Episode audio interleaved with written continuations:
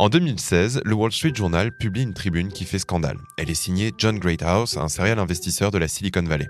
Dans ce texte, il conseille aux femmes de cacher leur genre pour réussir dans la tech. Signer uniquement de vos initiales et supprimer les photos de profil si vous voulez lever des fonds. Tout cela, bien sûr, pour éviter que leur genre ne leur porte préjudice. Et pour cette même raison, les femmes ont publié pendant des siècles avec des noms de plumes ou de manière anonyme. Finalement, rien de nouveau. Oui, sauf qu'on n'est plus au 19e siècle, mais en 2016. Et son conseil a déclenché un tollé sur Twitter.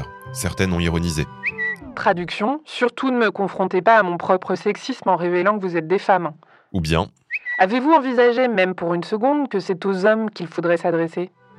Ce qui est ironique, c'est que le premier informaticien de l'histoire est une informaticienne. Un des premiers langages de programmation porte son nom et vous pouvez la voir en filigrane sur les certificats d'authentification de Microsoft. Elle s'appelait Ada Lovelace et le premier programme est une carte perforée qu'on peut utiliser sur un calculateur inventé par Charles Babbage au milieu du 19e siècle. Et elle est loin d'être la seule femme à avoir marqué l'histoire de l'informatique et du web. Orange vous présente le mémo. Bienvenue à toutes et à tous dans le Mémo, le podcast qui décrypte pour vous l'actualité de la société numérique. On se penche aujourd'hui sur la question de la mixité dans la tech. On l'a vu la semaine dernière, seulement un tiers des professionnels du numérique sont aujourd'hui des femmes. Or, Marine, comme tu le disais, ça n'a pas toujours été le cas. Loin de là, et des initiatives récentes comme une exposition à la Gaîté Lyrique en 2019 cherchent justement à informer sur ce pan peu connu de l'histoire de l'informatique. Ada Lovelace, dont je parlais tout à l'heure, est la première à avoir imaginé l'ancêtre de l'ordinateur et compris son potentiel. Et on parle là du 19e siècle. Évidemment, elle ne verra jamais la machine de son vivant, mais la suite de l'histoire n'est pas bien différente, comme le relève le quotidien suisse Le Temps. Jusque dans les années 60, ce sont les femmes qui programmaient. Cette spécialisation était considérée comme un métier féminin. Entendez par là avec la connotation négative d'un travail répétitif qui ne demande pas de capacité intellectuelle démesurée.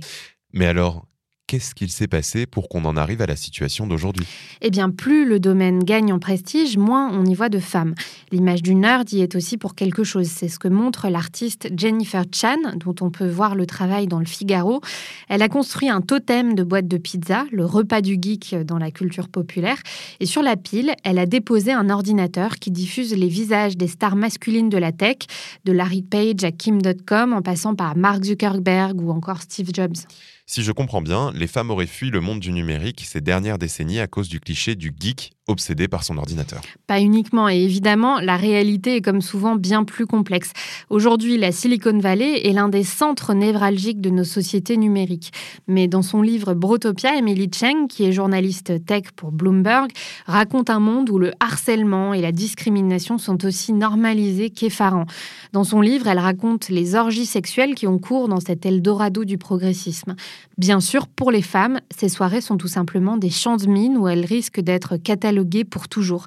La journaliste parle de boys club. Et bien sûr, cette culture masculine a des conséquences sur l'avancement professionnel des femmes. Oui, dans le temps, je lis que les femmes reçoivent une promotion en moyenne tous les trois ans contre deux pour les hommes, d'après Aliane Percival. Elle est directrice du collectif Women Who Code et elles abandonnent à un rythme deux fois plus élevé. Et qu'est-ce que ça change au numérique d'inclure des femmes? Au-delà de l'éthique, c'est une question d'efficacité. D'après l'universitaire Anne-Marie Karmarek, interviewée dans Uzbek Erika, il y a tellement de choses à développer dans le numérique que cette mixité permettrait de résoudre ou d'anticiper certains défauts.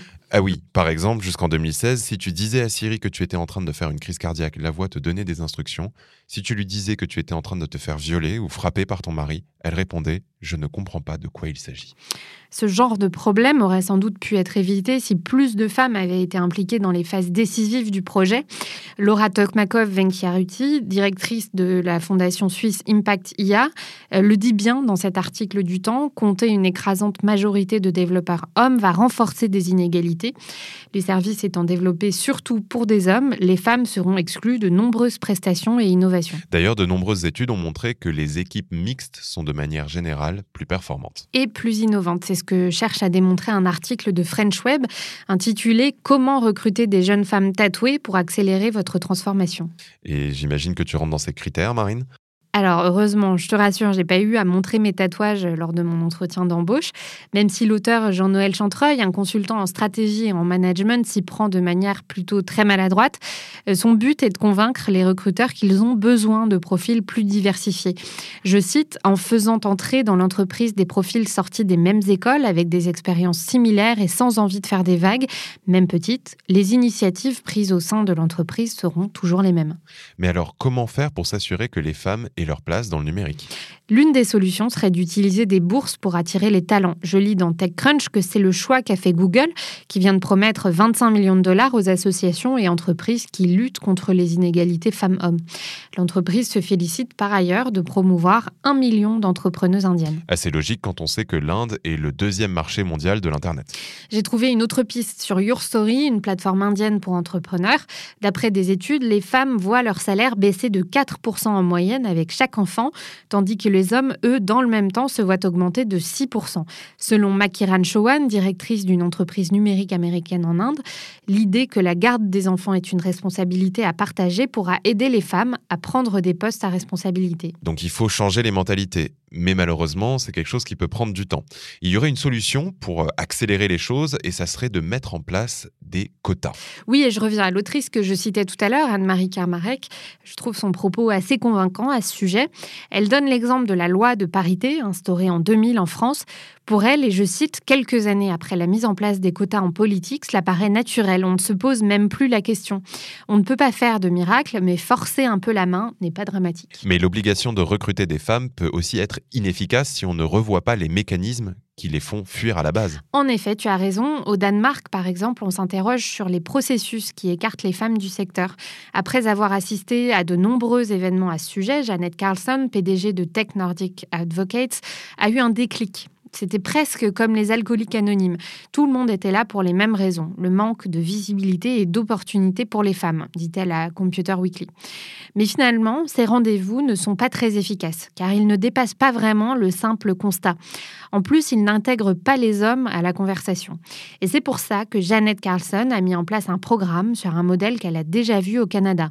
Une approche top-down, du sommet vers la base, où les femmes sont coachées, mentorées pour monter et faire grandir leur entreprise dans numérique. Tiens, d'ailleurs, où est-ce qu'on en est en France à ce sujet? D'après les échos, sur les 5,4 milliards d'euros levés en 2020 par la French Tech, 91% l'ont été par des fondateurs d'entreprises masculins. On est loin de la parité. Mais la bonne nouvelle, c'est une prise de conscience chez ceux qui sont aux commandes. Le think tank Sista, qui promeut la diversité dans la tech, a proposé une charte au fonds d'investissement. Et désormais, 78% des 56 signataires mesurent la part du genre dans le flux des dossiers qu'ils reçoivent, contre seulement 28% en 2019. Et ce qui est intéressant, c'est que la part des femmes dans le numérique est plus grande dans d'autres régions, notamment en Afrique, en Asie et au Moyen-Orient. Oui, je lis justement dans le magazine Vogue qu'au Kenya, Linda Kamau, fondatrice d'une des meilleures écoles de code pour les femmes, se garde bien de suivre le modèle des États-Unis. Elle a lancé son école pour corriger le tir avant qu'on se retrouve comme la Silicon Valley, dit-elle, parce qu'on sait qu'ils ont fait une erreur quelque part. Une chose est sûre, le chemin à parcourir est encore long mais les modèles comme Ada Lovelace commencent à voir la relève arriver. Merci beaucoup Marine et merci à vous de nous avoir écoutés. Si cet épisode vous a plu, n'hésitez pas à le partager. On se retrouve la semaine prochaine pour parler de police et de numérique. D'ici là, portez-vous bien. C'était Le Mémo, un podcast orange.